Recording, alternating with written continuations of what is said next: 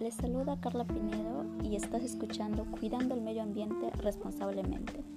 En esta oportunidad trataremos acerca de la contaminación del aire, donde conocerás las acciones que debemos de asumir para reducir los terribles efectos de la contaminación del aire en la salud y en el ambiente. Debemos entender como contaminación del aire a la presencia de partículas sólidas y gases tóxicos en el aire, que representa un importante riesgo medioambiental para la salud.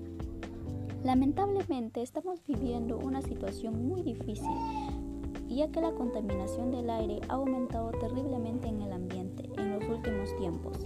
Las acciones irresponsables de muchos ciudadanos y ciudadanas han traído consecuencias graves al ambiente han afectado en gran medida el bienestar de la salud de toda la población.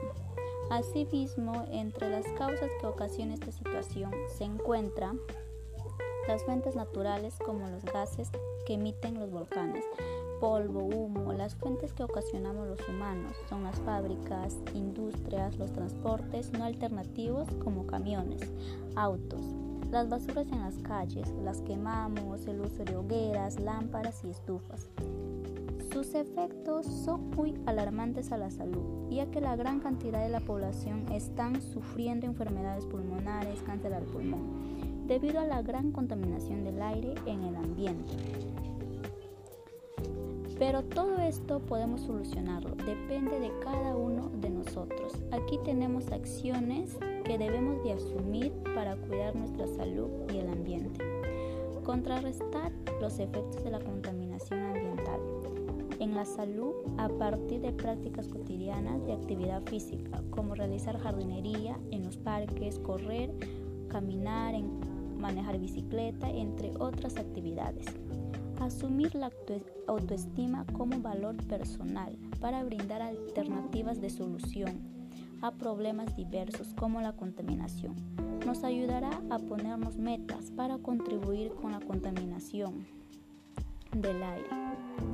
Crear un cronograma de actividades que nos ayuden a superar enfermedades relacionadas con el estrés y la contaminación.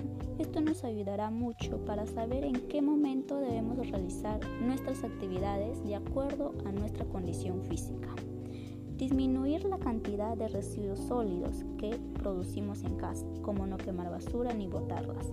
No usar combustibles fósiles, reutilizar, reciclar y reusar los productos de plástico. Asimismo, las industrias y las fábricas deben asumir un compromiso para disminuir sus gases tóxicos que emiten hacia el aire. En la agricultura se debe promover el uso de pesticidas y fertilizantes que sean amigables con el ambiente.